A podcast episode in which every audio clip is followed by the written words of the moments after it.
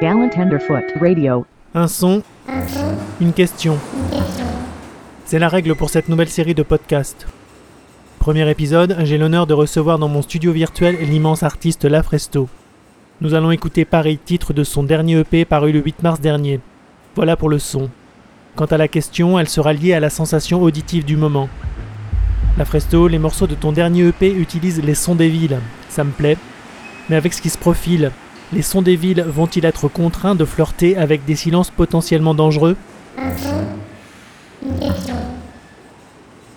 Comment tout peut déraper en si peu de temps Quelle propagande, quelle soumission, quelle guerre, quelle catastrophe extérieure Il y a forcément un événement extérieur dont on évoque les conséquences sans obligatoirement reprendre le déroulé. Ils font ça pour s'amuser. Croire qu'ils s'emmerdent, bâtir des villes et les détruire, vendre des armes et les détruire, tirer dans le vide ou des cibles, dans le vide ou en mouvement. Qui peut encore les croire ou simplement les écouter? Des statuettes sur un meuble verni, un vieux tourne-disque décoratif et des fusils dans le garde-manger entre les photos de famille et le lait.